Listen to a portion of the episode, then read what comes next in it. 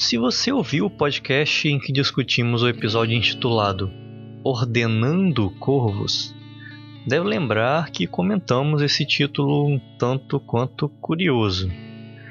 Desde então, descobrimos dois fatos novos relacionados a corvos para compartilhar com vocês. O primeiro é que talvez esse título não esteja tão errado assim.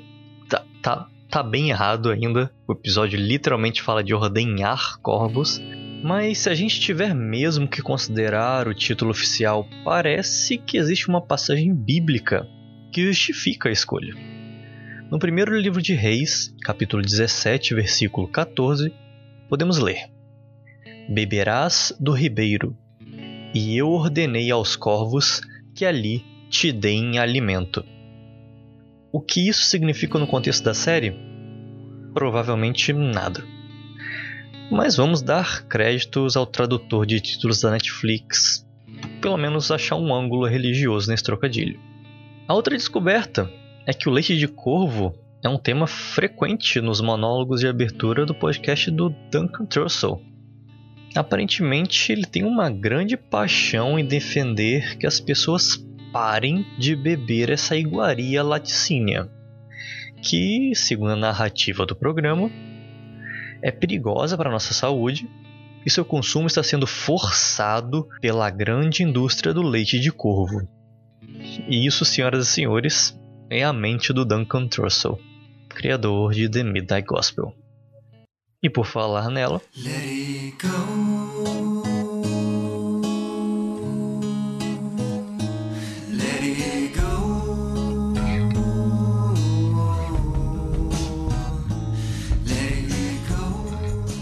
Annihilation of Joy, quinto episódio de The Midnight Gospel.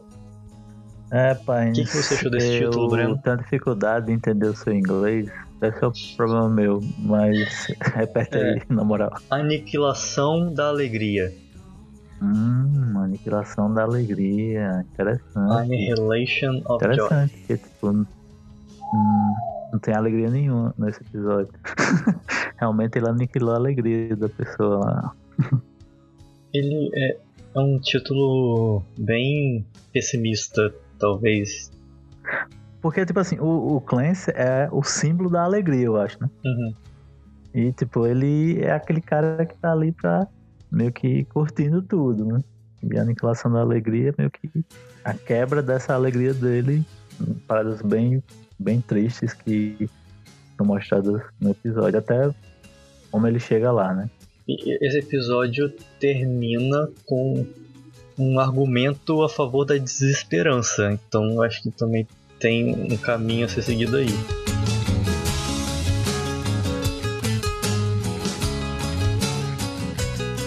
A gente tá aqui, né, sempre trazendo essa maravilha, que é a tradução da Netflix dos títulos em português aqui dos episódios. E mais uma vez ela brilha com esse Qual título que é? aqui, que O é, título em português. é Rei das Colheres, que não tem nada a ver com esse Nossa. episódio. Tipo assim, né? só- É uma referência mínima que acontece no episódio e ela botou assim o título, tá ligado? Rei das Colheres. Pela primeira vez, não é nem uma frase que é dita no episódio. Exato. É só tirar da cabeça mesmo. Você pode, por favor, ler a sinopse da. Netflix, por favor? Vamos lá. Numa prisão para seres simulados rebeldes, Clance reflete sobre a realidade ao observar um prisioneiro e experimenta a morte repetidamente, com Jason Lowe.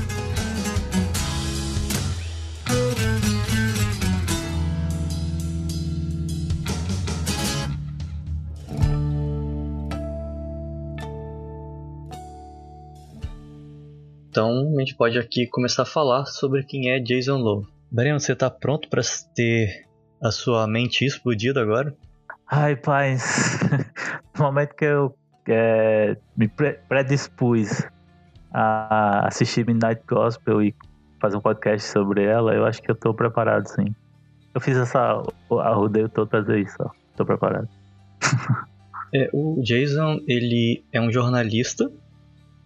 Ele escreve Uhum. bastante sobre assuntos ambientais, principalmente contra grandes corporações, uma coisa bem legal. Ah, que massa. E a outra coisa da parte da vida dele é que ele é um praticante de magia. Olha só. Ele é um praticante de magia legal. É isso, né? Mas ele. Oh, porra! E, e você vê. Nossa, dentro desse episódio tem uma parada massa, pai. Que é justamente. Porra, foda. Que ele fala, tá ligado? Que é e remete ao episódio 3. E é muito foda. Que legal, pai. Caralho, explodiu minha cabeça, realmente. Peraí, deixa eu pegar ela aqui. Ela voou longe a minha cabeça. Ele Caralho, foda, tem um. Ele tem um site relacionado, acho que é Magic Me, inclusive ele tem uma. Não sei se é uma mania, ele tem um, um estilo de escrever Magic com K, porque ele quer ir pro extremo do ridículo que as pessoas já vão achar ridículo que ele pratica magia. Então ele usa o Magic uhum. com K. Até, até alguns termos que ele usa para explicar algumas coisas durante o episódio, realmente, tipo assim, meio que pega esse ridículo, eu acho. tá ligado? Aham, uhum, mas eu no primeiro, na primeira assistida jurava que ele era praticante de budismo, de hinduísmo. Sim, sim. Realmente parece muito. Mas realmente quando você assiste com essa perspectiva, você percebe que ele sempre está falando para os budistas, para os hinduístas, ele nunca fala de si mesmo. Hum, tô ligando. Infelizmente eu não consegui ouvir todas as participações dele no podcast do, do Duncan. Uhum. Eu não sei o, os próximos, porque eu, eu tô ouvindo de acordo com o que a gente assiste, mas esse até então parece ter sido o. Dos especialistas que participaram da série da Netflix, esse é o que mais volta no podcast do Duncan. Ele tem sete episódios diferentes de entrevista, então eu ainda vou ouvir bastante coisa com ele. Ah, massa, massa. Provavelmente terá mais episódios, talvez, com ele, né? Se tiver uma segunda temporada, né? Tomara. Esse episódio ele continua exatamente de onde o anterior parou, que é o, o Duncan caído, desmaiado do lado da Rosa. E ele acorda e fala: Oh não, Rosa, alguém vomitou em você. é muito interessante que o Clancy, né? É um, um pouco um, um, amálgama de clichês. Porque, como todo bêbado, ele meio que acorda sem saber o que tá acontecendo, né? E culpando os outros pelos erros dele, tá ligado? Ele acorda com a boca suja de vômito e ele fala que alguém vomitou. Olha, nossa, caralho, alguém vomitou aqui. Quem será? E aí quando ele entra, ele tá pesquisando na internet como ressuscitar um, uma planta e ele cai num curso uhum. que ensina que através do poder da música ele pode comprar esse curso e viver eternamente. É, pois é. é. Entrando assim, mais um, um, uma referência, né? A um clichê que é o Clancy. Que é esse clichê de você, por exemplo, ele acha informações relevantes, tipo na internet, como reviver a planta, cuidar do solo, blá blá blá, mas ele vai na que mais mágico, né? E acho que a série tá fazendo claramente ali uma crítica a essa cultura de infoproduto, né? De vender curso para solucionar todos os problemas da vida na internet. Isso. O que aí entra um pouco de ironia, porque do mesmo jeito que a gente falou comentando a, a entrevista com o Damian Eccles, que a gente falou que é meio difícil confiar porque ele vende cursos, o Jason Love também vende cursos sobre eu não magia. Sei o quanto justamente é aquilo que você falou no episódio, quando a gente comentou sobre o episódio 3. O quanto a animação meio que tá, dá esse contraste a, aos papos do, do, do, do podcast, tá ligado? Porque meio que a animação sempre tá meio que, não é que batendo, mas assim, apontando algumas coisas. E a gente vê até nesse episódio, a animação mostra também, assim. A animação é até a edição da, do, da conversa com, com o Jason Lowe, tá ligado? Uhum. É, dá indícios a certas coisas meio contraditórias ao que foram faladas justamente nesse episódio. É que a gente vai abordar mais na frente, tá ligado? Que faz parte que eu gostei mais, porque esse episódio, para mim, de cara, assim, já dizendo, né? É, que esse é um dos meus preferidos do, do, da primeira temporada, esse episódio. Não, o meu também.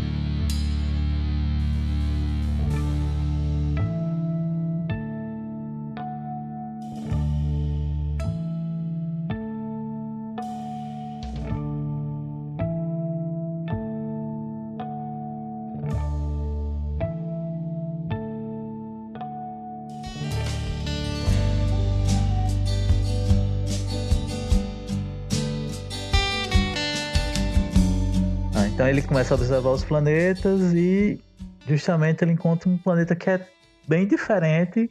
E aí ele também tá fora da lista, né? Ele, ele vê ele. Até o computador fala isso. Eita, é, não era pra você ter visto isso. é, e o Clancy começa a perguntar o que é e o computador fala que. Mas ele bota o pronome possessivo, né? É minha prisão de almas para seres simulados rebeldes. Uhum. E o computador fala que é a prisão para seres simul é, simulados tão furiosos, com medo existencial, que arrancaram as próprias línguas. Nossa, pesado. e aí, o que, é que você acha dessa frase? Nossa, engraçado, eu não prestei atenção nessa frase na hora que eu assisti. É bom assim. Hoje. Ah. Tem uma coisa que remete a, a, discussões lá do primeiro episódio, que é a questão da raiva, só que aqui ele tá falando de um, de um ponto ao extremo. São personagens com raiva uhum. extrema. E essa coisa de tirar a língua, sem querer, a gente tá falando disso há um tempinho. Que é. A pois pessoa é. tá tirando a própria habilidade de se comunicar. Ela tá ficando muda. Pois é. Interessante, né? Então, como que, como que ela consegue criar consciência com outros se ela não consegue se comunicar? Ela mesmo, com esse, por, por culpa desse medo de existir, ela que se mutilou ao ponto de perder justamente essa comunicação.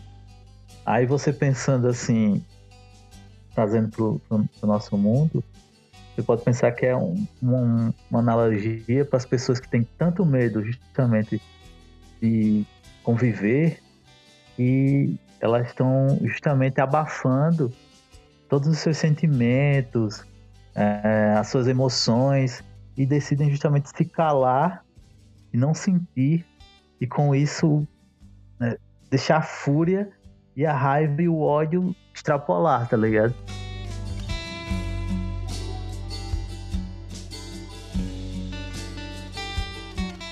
Então ele vai para esse planeta prisão que em cima da estratosfera do planeta está escrito Esoteric Trap, é armadilha esotérica ele tem até uma brincadeirinha que ele tem um loading antes de ele conseguir cair no planeta. E aí ele cai furando o, telhado da prisão, e entrando em vários andares até que ele para dentro de uma cela onde tem dois prisioneiros com seus respectivos animais de alma. Aí você pensa, é, justamente, a gente tava falando essa questão que ele não pensa muito na logística, e aí a gente percebe que o, meio que o entrevistado dele não é nem o, o, o cara, né? É justamente esse animal de alma, que é justamente o Jason Love. É esse passarinho, né, que tá preso através de, um, de uma linha. É interessante, né? A linha de prata, não sei se tem a ver com espírita, né? A linha de prata do projeção astral. E, e pode também ter alguma a ver com até a própria história de espírito animal, né? Que é um conceito nativo americano, né? todas as pessoas têm um, um, animal que representa a alma delas. Midnight Gospel é uma grande mistura. Mesmo sendo o foco central ser meio budismo ou magia, ela bebe muito de outros, de outros ritos religiosos, culturas e, e outras coisas, né?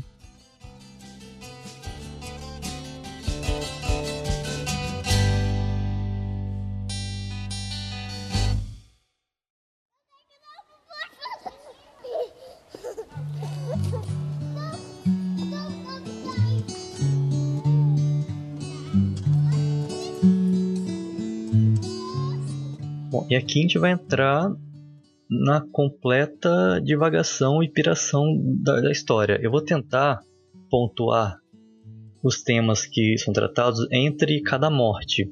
Eu anotei todas as mortes aqui para a gente poder ter meio que um, uma, um fio condutor. Uhum. Então, logo de cara, ele já apresenta um conceito com ele morrendo rapidamente, e aí começam a aparecer várias imagens rápidas, ilustrações assim bem bonitas. É muito foda isso. Ao longo do, do episódio vão tendo um significado, né? Uhum. Ele já começa tendo o seu coração arrancado, que é um monstro. É. E aí aparece logo a primeira ilustração é um Prometheus, que é um um, um homem preso a uma pedra, com tendo seu fígado comido por um corvo. Aparece um vulcão, um lobo comendo uma carne de um, de um animal e a balança, né? Que eles tiram a pena do, do passarinho, que é o animal dele, colocam na balança, colocam o coração e vê qual que pesa mais. E aí o, o coração tá mais pesado que a pena ainda. E, e é interessante nesse, no peso, esse negócio do peso, tipo, ter uma balança e pesar uma pena com o coração, porque isso é, é simbologia egípcia, religião egípcia. Não sei se você conhece. Ah, sim. Eu, não, eu, eu tava tentando lembrar da onde que eu, que eu já tinha ouvido falar sobre essa metáfora, mas eu não sabia que era do Egito. Tem essa, essa a referência à religião egípcia, que é bem interessante, porque justamente no começo, quando ele morre, ele meio que sai de um sarcófago, ou um caixão, né? Não sei se você uhum. percebeu também. Também remetendo a algo da religião egípcia. E esse negócio do, do peso é, da pena é, é relacionada à deusa Maat, que é uma deusa egípcia, a deusa da justiça, né? Que ela vai, que ela fica é, justamente quando você morre, ela vai ver se o coração é bom, se ele for bom o suficiente para você ir meio que pro paraíso lá do, do, do Egito. Agora eu tô lembrando, acho que tem alguma coisa disso no Deuses Americanos também, não tem? É, é, tem, foi de lá mesmo que eu, que eu ah. lembrei e fui pesquisar mais, tá ligado? Uhum. Aí eu fui pesquisar.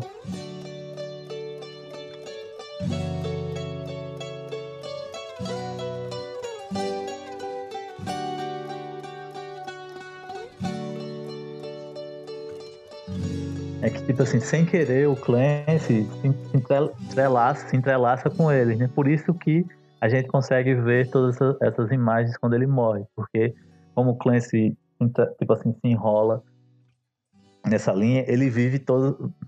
Ele começa a viver todas as mortes daquele indivíduo. Sim, né? porque aparentemente cada pessoa naquela prisão tem o seu próprio universo, né? Se ele, ele morre, ele pode voltar uhum. para um outro ponto daquele universo. E é como se tivessem múltiplas possibilidades. Pode ter uma possibilidade em que ele morre e o parceiro dele de cela sobrevive. E aí ele que continua na linha do tempo dele. Isso. Mas aí como o Clancy está preso na corda dele justamente, então é, é aquela história que ele vai seguir. Aí, e a gente nem entrou na, na parte da entrevista ainda, tá? A gente vai começar agora com a primeira frase da entrevista. Essa animação ela conecta muito com meio que com tudo que está acontecendo. Né? A animação conversa muito com a conversa, né? E ela, aí por isso que a gente está falando tanto da animação também, né? É, assim, e a animação, ela não é muito sutil nas metáforas dela. Ela tá sendo bem clara no que ela quer passar. Mas eu não acho isso algo ruim. Exato. E aí eles começam a dizer sobre como o fato deles estarem conversando ali e as pessoas estarem ouvindo, na época seria no podcast, e profeticamente ele falou sobre milhões de pessoas ouvindo e agora com certeza devem ter milhões de pessoas ouvi ouvindo por causa da Netflix. Tá o cara tem o cara tinha muita esperança no podcast do Clancy, pra ver, né? É isso que a gente precisa de um cara desse no nosso podcast, pai. e ele fala que esse momento não existiria se eles não estivessem ali provendo esse momento, né? Que é até entra um pouco no que eu acabei de falar, que essa questão do multiverso. É, a ação que você fez criou uma divisão nas múltiplas possibilidades desse universo. Hum.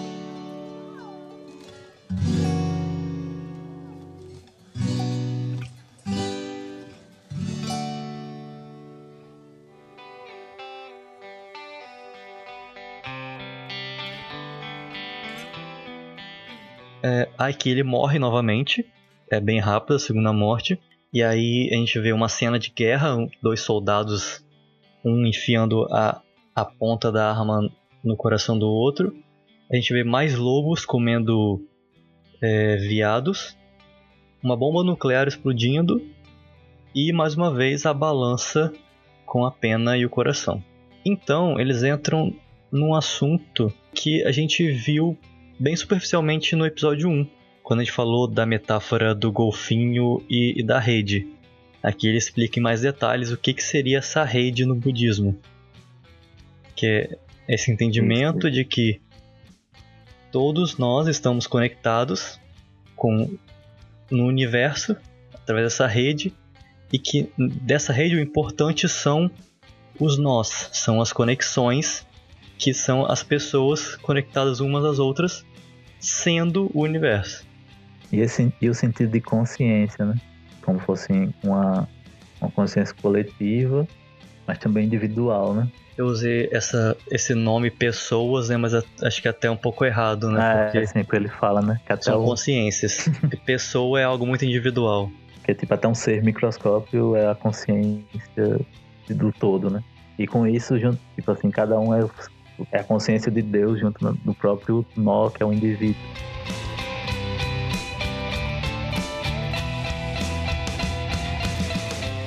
E aí ele fala que no budismo, né, quando a gente é, entende, eles entendem também que por a gente pensar que existe é que a gente sofre. Isso.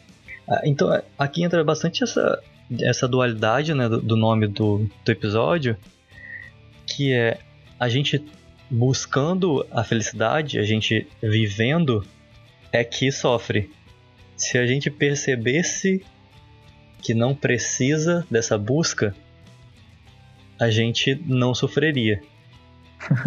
Isso remete ao próprio que está acontecendo no episódio, que é justamente o Bob, ele começa a tentar fugir da prisão, né? Uhum. É, que é esse movimento de tentar fugir do sofrimento.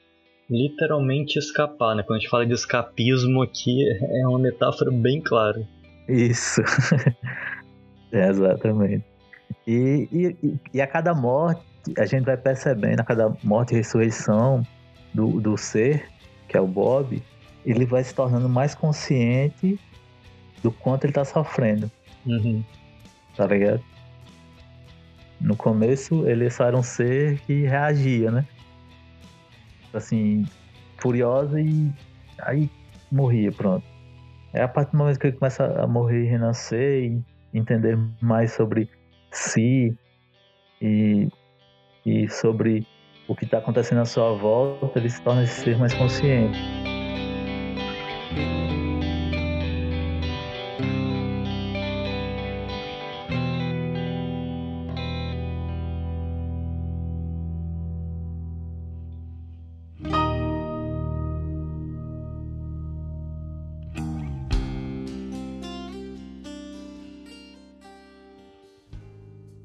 E aí o, o, o, Jason começa a falar que não existe essência, né?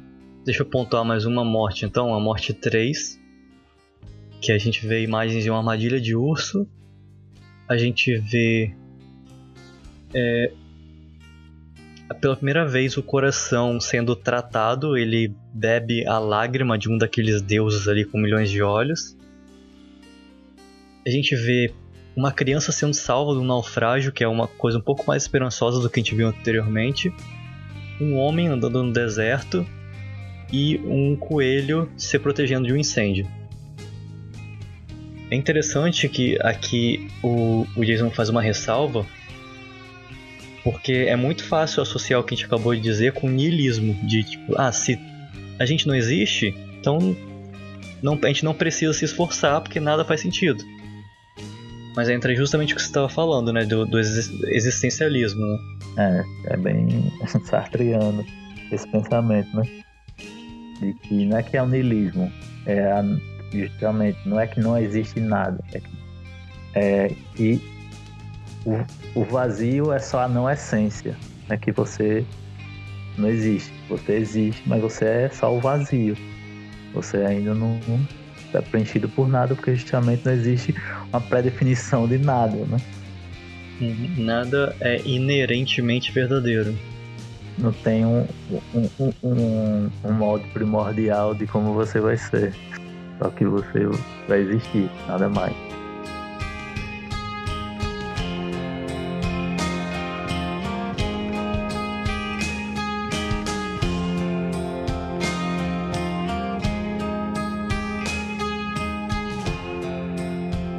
Aqui o Jason também ele conta uma história de uma vez que ele tomou DMT, que é a dimelitriptamina, que é basicamente uma substância que tem na ayahuasca. Ah, caramba. E aí ele tomou isso enquanto fazia sexo com muitas pessoas. Pessoas, né? Pontuando. Na, aqui ele teve uma realização que ele usa a analogia do do nome do orgasmo em francês, que é pequena morte. que ele percebeu que a morte é o grande orgasmo. Uhum. Eu, eu vou ficar fazendo isso várias vezes nesse episódio, mas a gente conecta agora com o episódio 2, que é sobre você perceber que a, a morte, na verdade, te liberta. Eita, cara, falando nisso, eu esqueci de, eu esqueci de comentar um negócio, pai. Que eu tive um mind blowing aqui. Fala agora. Não, que a gente, eu esqueci de falar no começo que quando ele vai entrando na prisão, e isso agora que você falou que remete aos outros episódios, é que justamente os prisioneiros da prisão são personagens que apareceram durante os episódios anteriores, tá ligado? Nossa, é verdade. Esquecemos de comentar isso. Isso fica mais claro agora como isso. E a gente tá remetendo a isso, o próprio episódio também tá remetendo a isso, mostrando esses prisioneiros, né? Uhum. Como, como eles ficaram depois dos acontecimentos da, da destruição daqueles, daqueles mundos. A gente vê um, um vislumbre de cada um, assim, não de todos os personagens que aparecem, mas de uma, assim, de um indivíduo que estava naquele, naquele episódio. E agora que você falou sobre essa questão do de remeter, realmente o episódio quer remeter a isso. É, né? E a gente vem sempre falando que todos os, os, os entrevistados eles estão falando de coisas muito interessantes, mas eles seguem de uma maneira muito imperfeita. Eles nunca chegam a exatamente aplicar o que eles estão falando. E aí a gente vê qual é a consequência disso no universo da série, né? Eles vão pra prisão para poder se reinventar, por falta de uma palavra melhor. E durante o episódio fala sobre esse negócio de meio que se reinventar. É a, a eterna a impermanência. A eterna impermanência do ser, tá ligado? Uhum.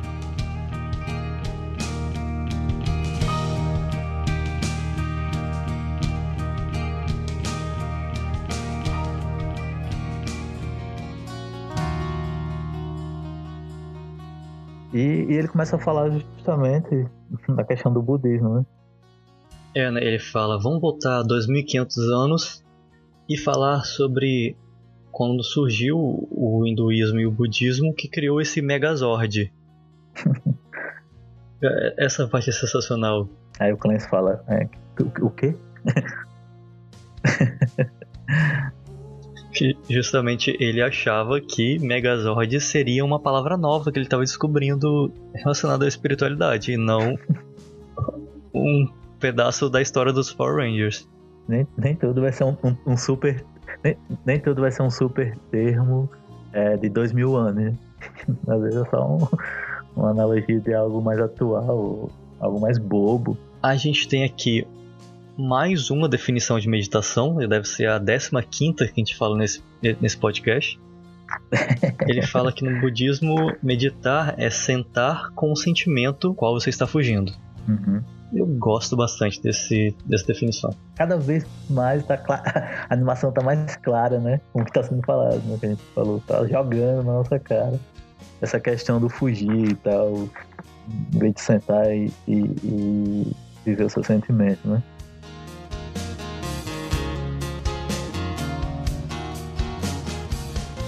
Aqui ele morre uma quarta vez. E é quando a gente vê a figura do titular, né, o Rei da Colher.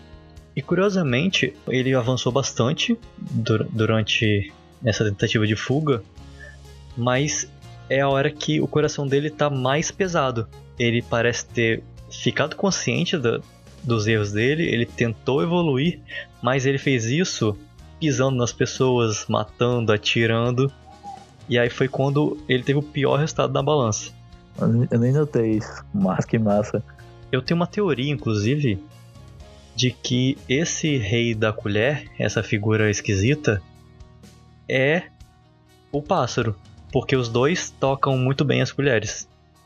Hum, O, o Jason fala no, no podcast que eu ouvi, e é, é algo que é, concorda com a visão do Damien Eccles também, dessa questão da magia, ou mágica, que é a possibilidade de que um espírito, alguém que em algum momento foi uma consciência de uma pessoa ou algo assim, é, evoluir e voltar para ajudar as outras pessoas que precisam é, alcançar esse mesmo, essa mesma iluminação.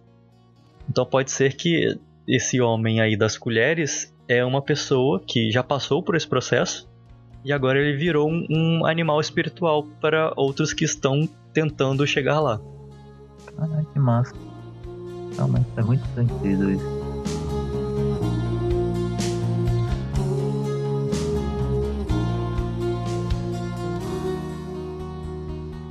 Pra mim, eu tenho a impressão que aquele cara das colheres, ela é real, não sei. A figura mesmo, característica daquilo, entendeu? É, ele tem um- uma carinha de, de já te vi em algum lugar, né? É, tá ligado? É uma coisa de jazz, de blues, sei lá.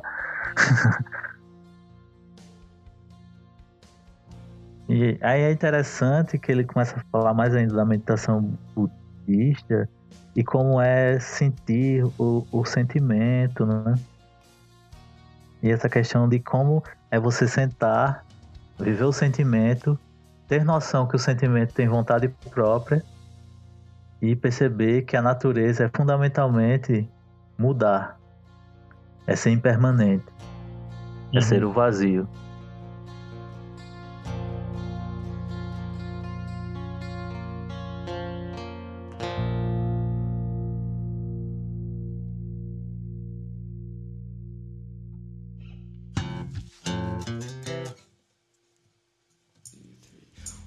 Ele começou a falar sobre como a, a realidade poderia ser comparado a um experimento de realidade virtual. Ainda naquele assunto sobre como foi o surgimento do budismo do hinduísmo, que seria tipo as pessoas estão há muito tempo vivendo essa experiência de realidade virtual que elas nem percebem mais que elas estão nela. E aí um belo dia, vários jogadores começaram a tirar os seus óculos e, e viram que existe um, uma realidade muito maior do que essa que eles achavam que era a realidade. Duas curiosidades rápidas do podcast que eu vi. Uma é que eles, quando tocam nesse assunto, eles falam de Matrix, do filme, e como esse é um exemplo tão óbvio disso que eles nem gostam de usar. Acho que todo mundo já gastou tanto, né? Isso. já virou clichê você citar Matrix. E a segunda curiosidade é que o Damian e o Jason se conheceram num evento sobre realidade virtual. É, aí o, então o, o Clancy ele tenta criar uma metáfora que é bem complexa, eu não sei se eu entendi direito, mas ele começa a, a dizer que ele imagina como se as pessoas fossem anfíbios espirituais e é como se elas estivessem usando um snorkel para poder sobreviver nessa vida passageira. Então, o snorkel seria nosso corpo de carne, algo que a gente só precisa ter ele para poder é, ter esse sentimento de ter essa noção de consciência e poder, é, digamos que, evoluir e aprender, se comunicar. Só que aí as pessoas se prendem muito ao corpo e elas acham que elas são esse snorkel elas acham que o corpo é necessário, é parte do, do, do que ela é. Quando na verdade o corpo é só um instrumento. Pelo menos foi isso que eu entendi. Essa parte aí eu tava viajando na, na animação que eu. que acontece tanta coisa que, que meio que eu entendi, mas não entendi. Aquela velha. É, legal isso aí. Aí depois ele dá uma risada, que é tipo assim, você viveria pra sempre se você botasse o snorkel e depois conectasse no. Eu não entendi nada, na verdade. É conectar o snorkel. Ele fala que o snorkel poderia ser substituído por um, uma linguiça bem cozida que você faz um furo no meio e aí você pode respirar por essa carne salgada. que é justamente essa ideia de que ah, o, o seu corpo, na verdade, pode ser substituído por qualquer outra coisa. Seu corpo é só moléculas organizadas de uma forma muito específica. Doido.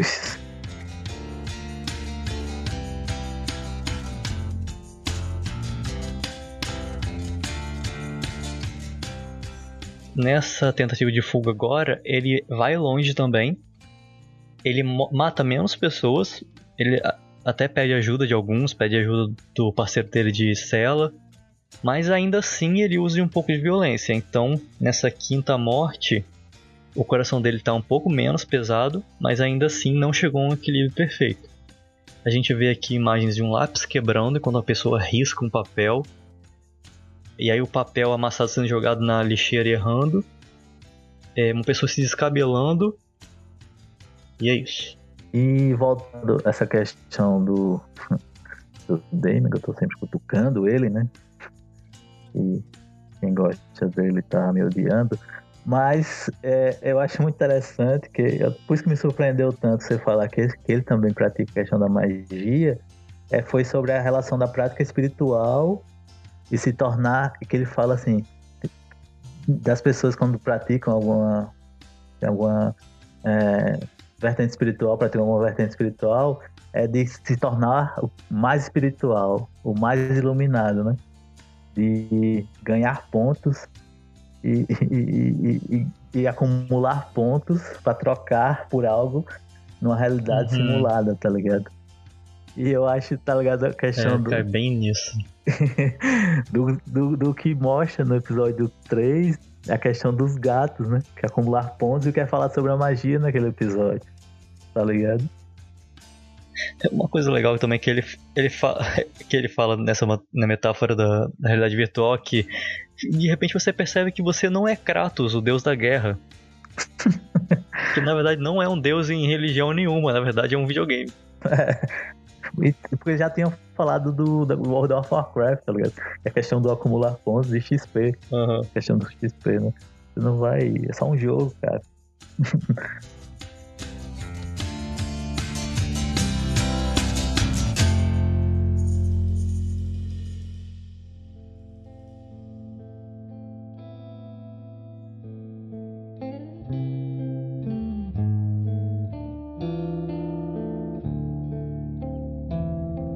Aí nessa quinta tentativa de, de escapar é que ele finalmente é, consegue se propelir para fora da prisão, só que ele acaba caindo dentro, ele, acaba sendo perfurado por um espinho num, num, precipício lá embaixo. Então, mesmo fugindo, ele acabou morrendo.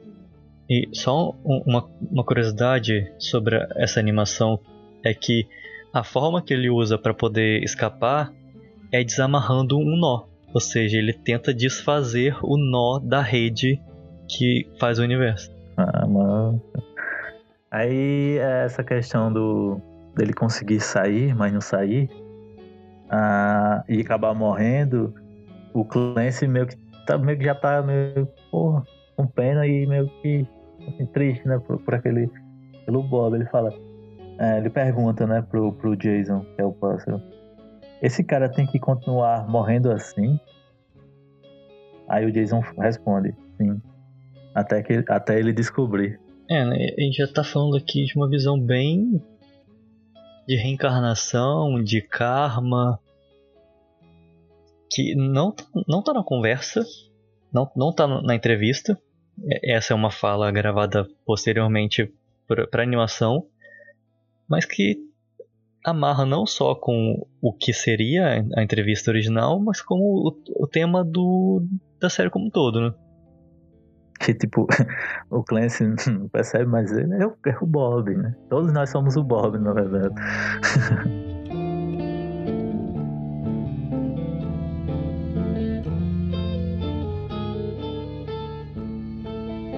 E aí nessa sexta morte a gente tem, a gente tem umas imagens um pouco mais esperançosas que é uma cachoeira, um cachorro morto e aí um filhote é, tenta reanimar o corpo e depois dorme ao lado do corpo, né? Provavelmente é uma, a mãe e o filhote. O, o coração monstruoso ele é alimentado por um peito, ele mama nesse peito. Então a gente vai para a última tentativa de, de fuga. E é até interessante você ter usado a palavra esperançosa nas imagens e ele justamente nesse pós essa morte ele falar da de como a esperança é algo negativo, né? Uhum. e, e como é, você aceitar as coisas. É isso mesmo. Não, é, é exatamente a, a, a frase que está escrita na minha frente aqui. Quando você aceita o que as coisas são, não há esperança.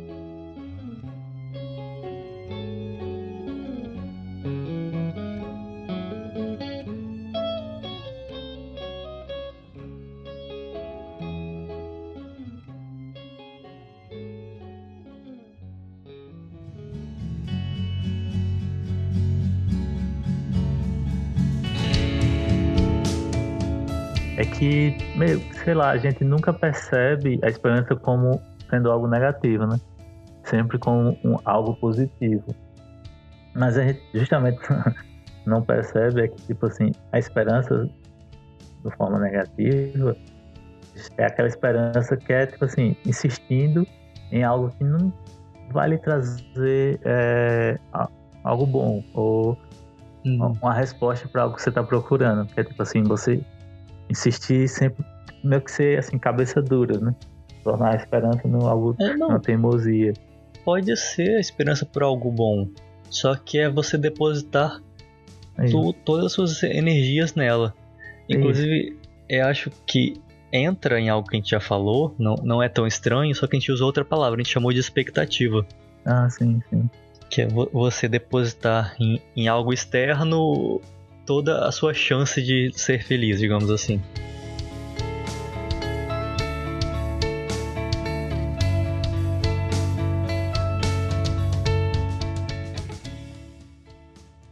Ele fala o quanto isso é frustrante, né? É realmente a expectativa, que é quando você. Ah, tô, tô guardando a ligação daquela pessoa. E pá! Foi destruído. Eu tô insistindo nesse emprego que um dia vai dar certo. E tá. Não vai, tá ligado? Ele, ele insere um conceito maravilhoso que é a surra de esperança. pois é, a gente apanha, apanha. A esperança e continua, né?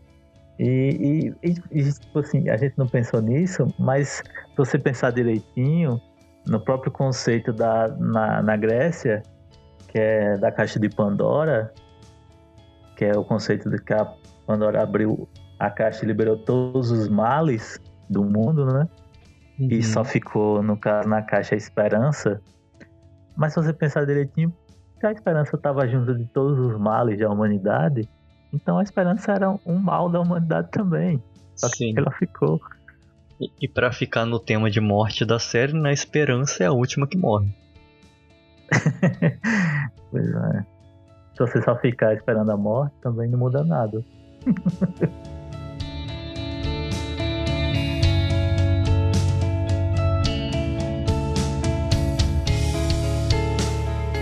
é, nessa tentativa, então, ele é bem sucedido em escapar simplesmente porque ele desiste.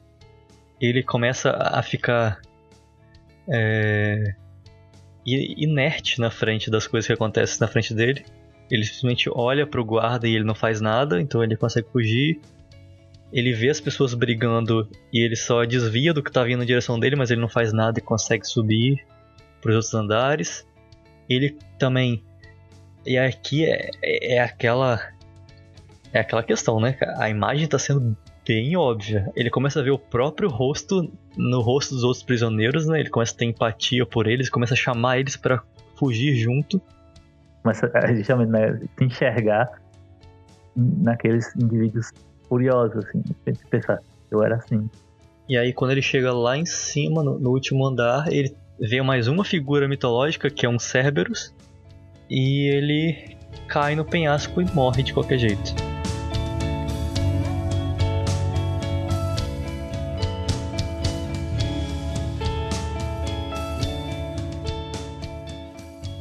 E vamos para o último renascimento, né? É, só que aí, para nossa surpresa, a morte pouco importava nessa história. Porque ele precisava realmente morrer, só que morrer depois de ter aprendido a lição dele, digamos assim. Eu acho que eu tô sendo um pouco reducionista demais em chamar de lição. Mas ele entende o, o papel dele, ele larga a esperança e aí finalmente o coração dele tem o peso da, da pena.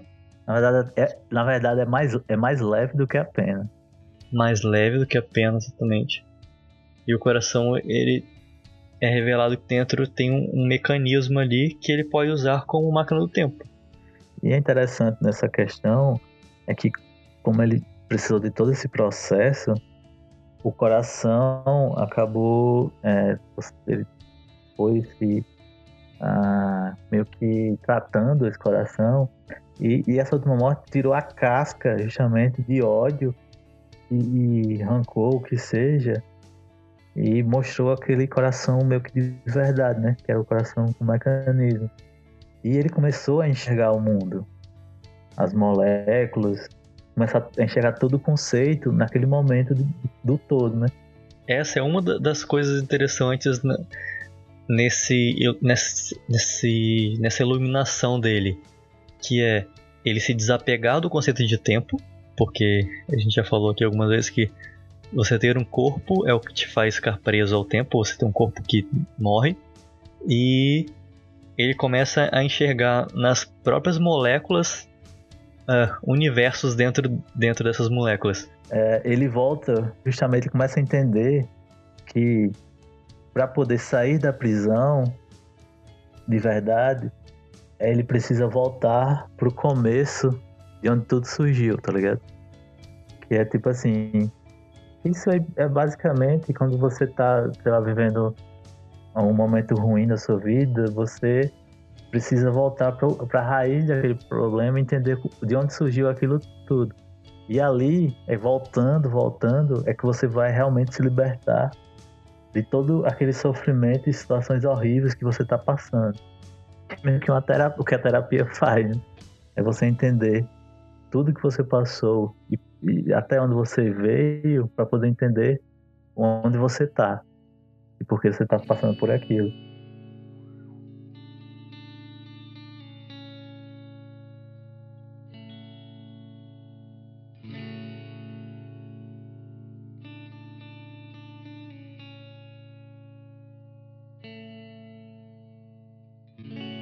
a metáfora desse episódio termina com ele literalmente morrendo e indo pro céu.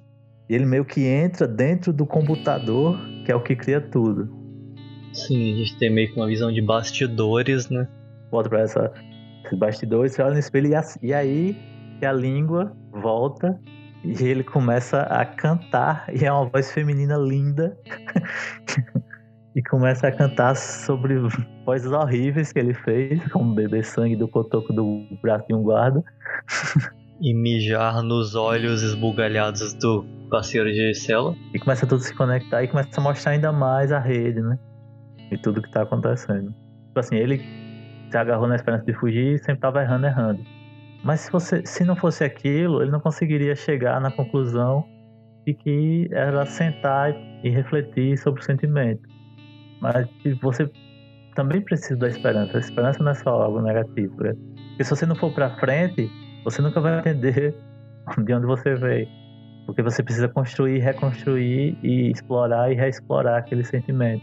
Ou seja, não é só ficar, não é só a inércia que vai lhe tirar dali. Você precisa se movimentar também. O erro é parte do processo de aprendizado.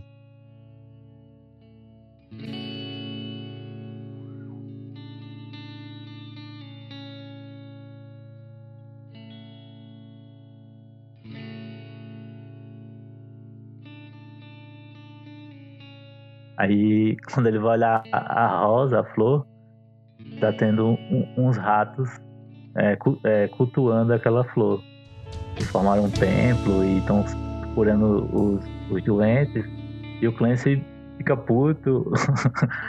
Diante daquela cena fascinante, o, o Clancy faz o quê? Ele pega uma vassoura e bate nos ratos.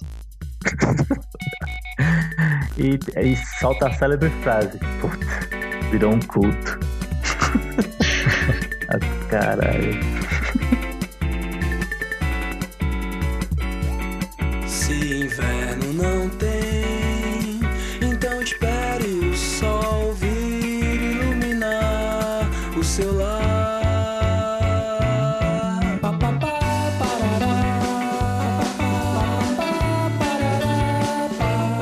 Matutando The Midnight Gospel é apresentado por Breno Ramon e Gabriel Pinheiro. Produzido e editado por Gabriel Pinheiro. Músicas da trilha sonora distribuídas por Creative Commons. Música instrumental por Andy G. Cohen. Música dos créditos por Mombojó. Voltamos na semana que vem com uma continuação dessa conversa, mas dessa vez por uma perspectiva mais pessoal. Até lá, siga nossas redes sociais no Twitter e no Instagram como arroba matutandopod. Procure no Spotify onde quer que você ouve podcast por Matutando The Midnight Gospel. Mas não vem que não há, não há aqui em conter um terral que precede.